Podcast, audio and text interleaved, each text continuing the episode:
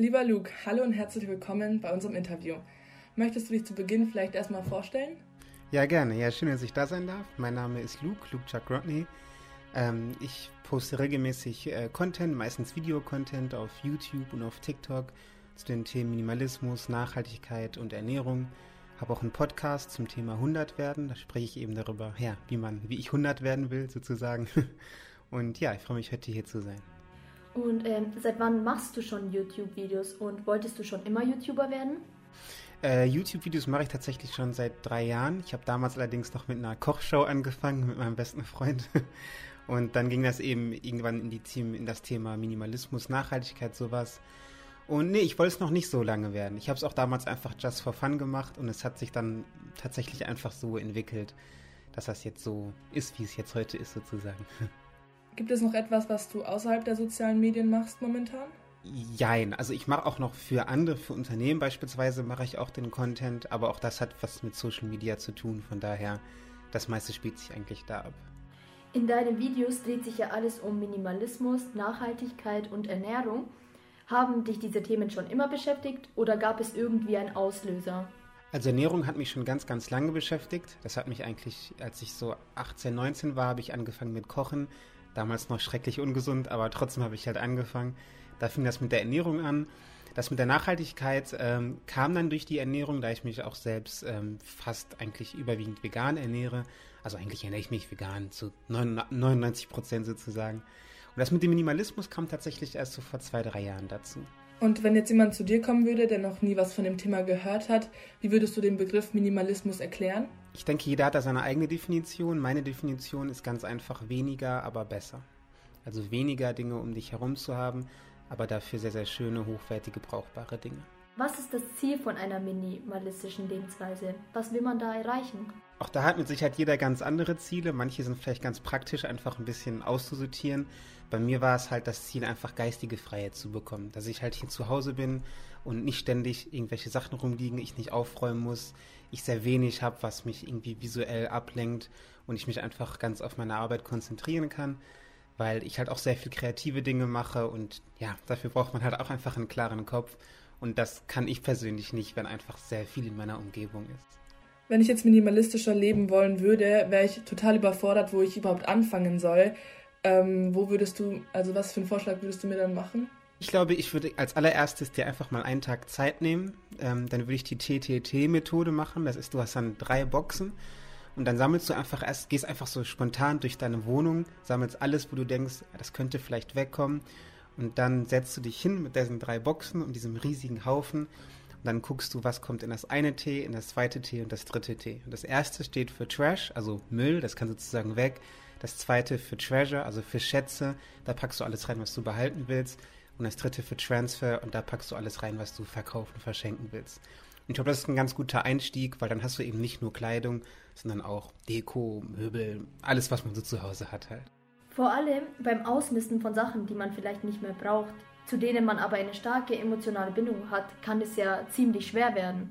Wie gehst du damit um? Oder trennst du dich von deinen Sachen überhaupt? Also es gibt, es gibt zwei Dinge. Ähm, also ich persönlich, ich stelle mir halt immer die Frage, ob ich dieses eine Teil, was augenscheinlich so eine, so eine sehr emotionale Bindung hat, also dieses sentimentale Teil, ob ich das halt wirklich brauche, um die Erinnerung hochzuhalten.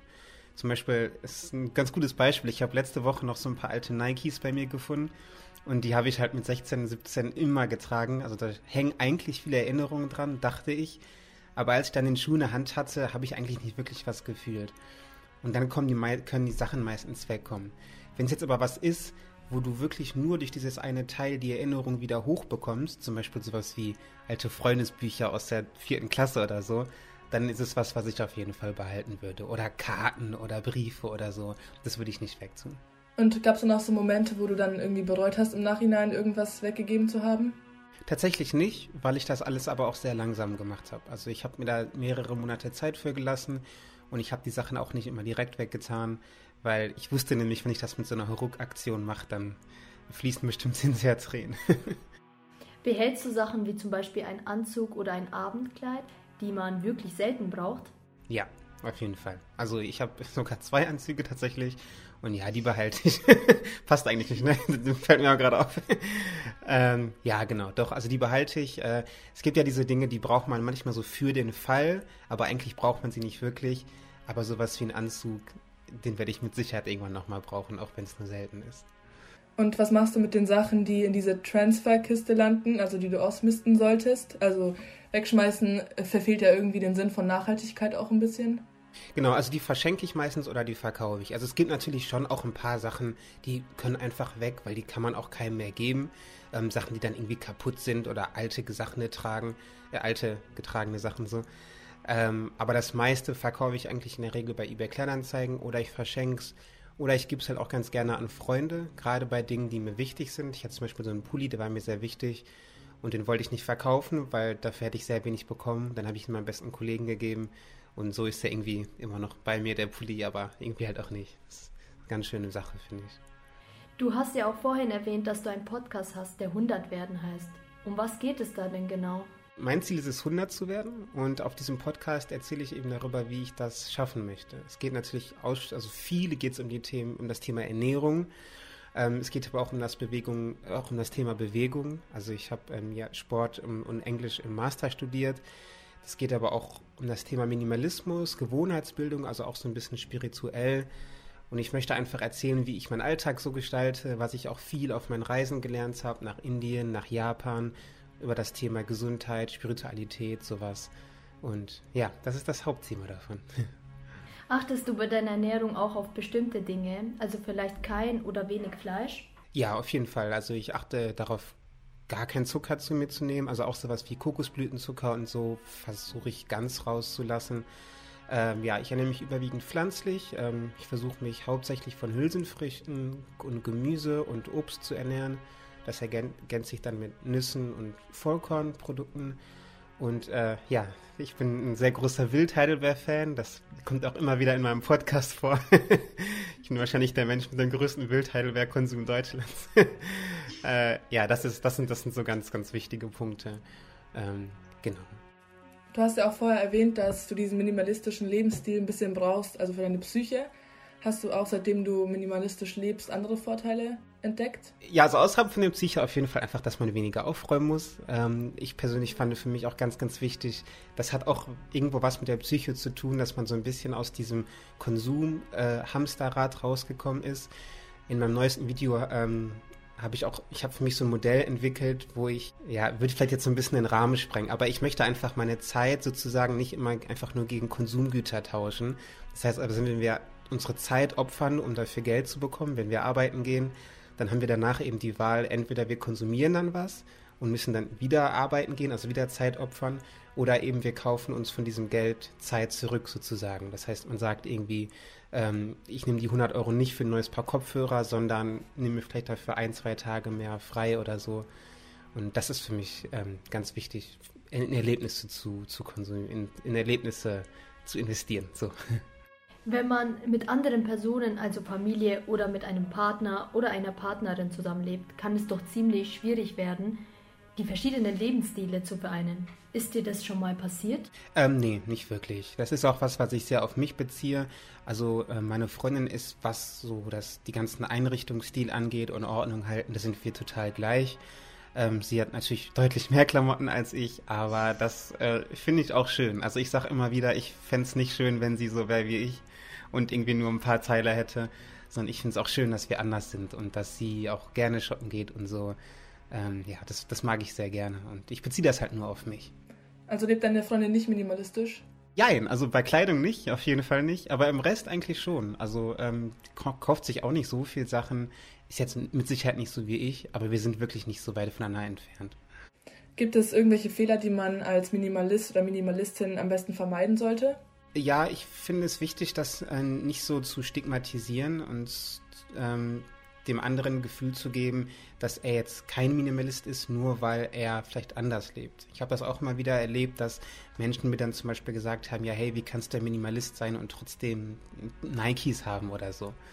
Ähm, und das ist, denke ich, ein Fehler, den, den, den man vielleicht am Anfang macht, weil man denkt, es gibt nur den einen Weg, aber ich kann nur jedem raten, hab einfach deine eigene Definition davon Und die wichtigste Definition von Minimalismus ist, glücklich zu sein. Und wenn du mit so wenig wie möglich glücklich bist, dann hast du, denke ich, dein Ziel erreicht. Kaufst du dir oder besitzt du Deko-Elemente? Also wie macht man das zu Hause gemütlich mit wenig Sachen? Ja, also klar, ich habe auch Deko-Elemente, allen voran Pflanzen.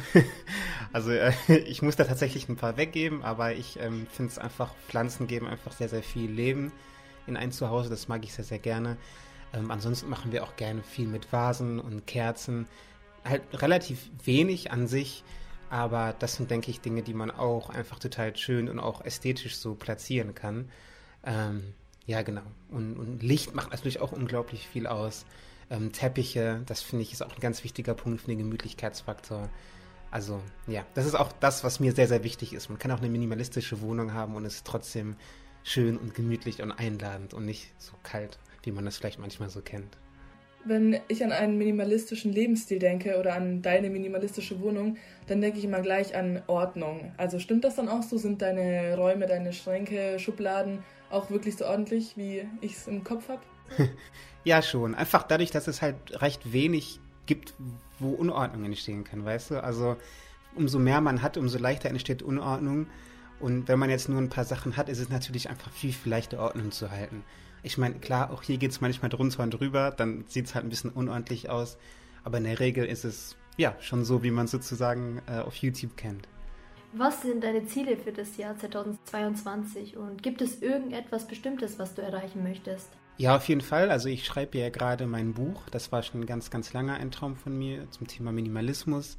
Aber auch da wird es auch um Ernährung gehen, es wird um nachhaltige Mode gehen. Also ähm, ja, das ist schon ein großer Traum von mir. Äh, da freue ich mich sehr drauf. Das Buch wird wahrscheinlich auch recht früh in diesem Jahr rauskommen, also wahrscheinlich so Februar, März, irgendwie sowas. Das ist definitiv ein Ziel. Und dann ist es auch ein Ziel von mir, wieder mehr ähm, zu leben, in Anführungsstrichen. Also ich habe sehr, sehr viel gearbeitet, ich habe sehr, sehr viel Zeit investiert, das Ganze jetzt aufzubauen. Und jetzt möchte ich wieder mit Triathlon anfangen. Ich mache nämlich eigentlich Triathlon. Ähm, ich möchte auch wieder mehr irgendwie, ja, einfach in Cafés sitzen, ähm, rumfahren. Also ja, auch sozusagen die anderen schönen Dinge machen, die so ein bisschen zu kurz gekommen sind in letzter Zeit. Okay, dann äh, neigen wir uns auch schon dem, dem, Ende. Vielen Dank für deine Zeit für das Interview. Es hat uns sehr viel Spaß gemacht. Wir wünschen dir noch sehr viel Erfolg bei deinen Plänen und alles Gute. Ja, vielen, vielen Dank. Schön, dass ich da sein durfte.